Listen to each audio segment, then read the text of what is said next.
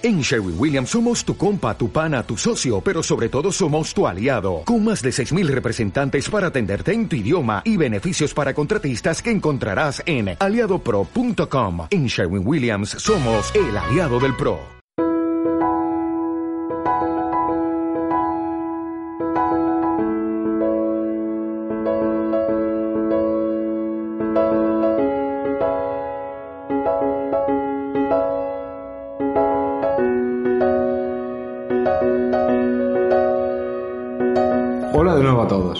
Si ya me conocéis, sabréis que se puede decir que suelo hablaros de los dos contratos más importantes que se pueden firmar, el de la hipoteca y el del matrimonio. Y si me habéis visto o escuchado antes, creo que relacionado con este último ya he hablado de muchas cuestiones sobre derecho de familia de cómo se regulan muchos aspectos tras un divorcio o una separación, eh, de los distintos sistemas de custodia de los hijos, de la pensión de alimentos y la pensión compensatoria, de las modificaciones que se pueden llevar a cabo y los requisitos que tiene que haber.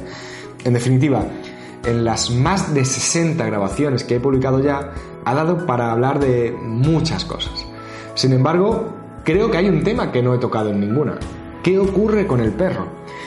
Muchos podrán echarse las manos a la cabeza con que este tipo de cuestiones se tengan que tratar en un juzgado. Otros muchos pensarán simplemente que se trata de un aspecto que puede parecer al menos simpático.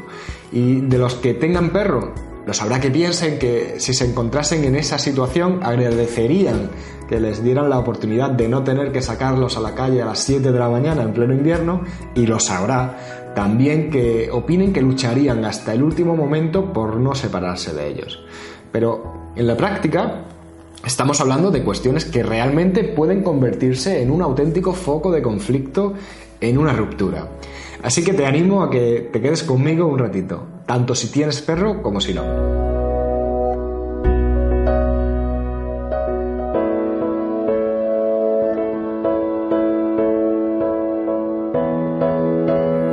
Bueno, como siempre, antes de meterme en materia voy a presentarme. Soy Javier Fuentes y soy abogado y fundador del despacho que pone nombre a este canal, Firma Abogados. Bien, como ya he adelantado, cuando se produce una ruptura son muchas las cosas que se tienen que resolver. ¿Quién se queda con la casa? ¿Qué ocurre con los vehículos? ¿El dinero? ¿Cómo se establece la custodia de los hijos si lo hay? Eh, ¿Qué pensión de alimentos habrá que pagar? ¿Si se establece o no una pensión compensatoria? Y también puede haber otra cuestión que tenga que plantearse. ¿Qué hacemos con el perro? Como es lógico, dado que hoy en día es muy, muy habitual que en nuestras casas también tengamos mascotas, nos encontramos con una situación que también ha dado ya bastante que hablar en los juzgados, con soluciones muy distintas. Uno de los conflictos más habituales en estos casos es ver quién se debe quedar con el perro o con los perros, si el que consta como dueño oficialmente, eh, si en el caso de que haya más de un perro, pues repartir un perro con cada uno, pero ¿Y si establecemos una custodia compartida? Bueno, pues aunque esto sé que hay gente a la que le sorprenderá, es la solución a la que se ha llegado en una sentencia que se ha dictado este mes pasado en un juzgado de Valladolid. Además, en esta sentencia se han regulado todos los aspectos de esa custodia compartida del perro que tenía esta pareja. Bien, pues esta sentencia parte de que lo que piden cada uno es que se le declare ser el dueño, el propietario del perro, con la particularidad de que el demandado defiende que es él el dueño, ya que es quien consta como tal en el registro administrativo de su comunidad autónoma. También tiene en cuenta que en este caso ella, la demandante, continuará viviendo en Valladolid, pero él se muda a vivir a Alicante.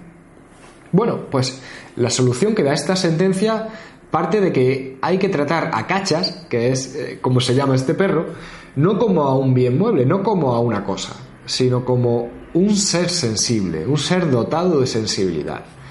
De esta forma no asimila la cuestión a los problemas en los que se discute la propiedad o la copropiedad, sino que asimila esta cuestión a la resolución de los conflictos matrimoniales o de pareja tal y como podremos ver en un futuro si prospera un proyecto de modificación del Código Civil, que actualmente está en discusión en el Parlamento. La sentencia Después de decir esto, deja claro que los dos son dueños del perro, que lo adquirieron mientras convivían y por eso termina dando a los dos la posesión compartida del perro. En este caso, como viven tan lejos el uno del otro, la estancia del perro será por periodos de seis meses y establece también la posibilidad de visitas en un fin de semana al mes. Y como no puede ser de otra forma, establece que los gastos extraordinarios de veterinario y vacunas serán al 50%. Bueno, como veis, al final la custodia compartida se va imponiendo poco a poco. Bueno, como siempre, te animo a dejar tu opinión en un comentario y a que marques un me gusta, porque así también me ayudas a que estas grabaciones lleguen a más gente. Y bueno, también, como no, eh, si te resultan interesantes, pues te animo a que te suscribas al canal en cualquiera de las plataformas en las que nos puedes encontrar, YouTube, iTunes o iVoox. Para terminar, si quisieras contactar directamente conmigo, te digo cómo hacerlo. Bien a través del correo electrónico info.jurisfirma.es o rellenando el formulario de contacto que podéis encontrar en la web del despacho iurisfirma.es. Un abrazo muy fuerte a todos y hasta luego.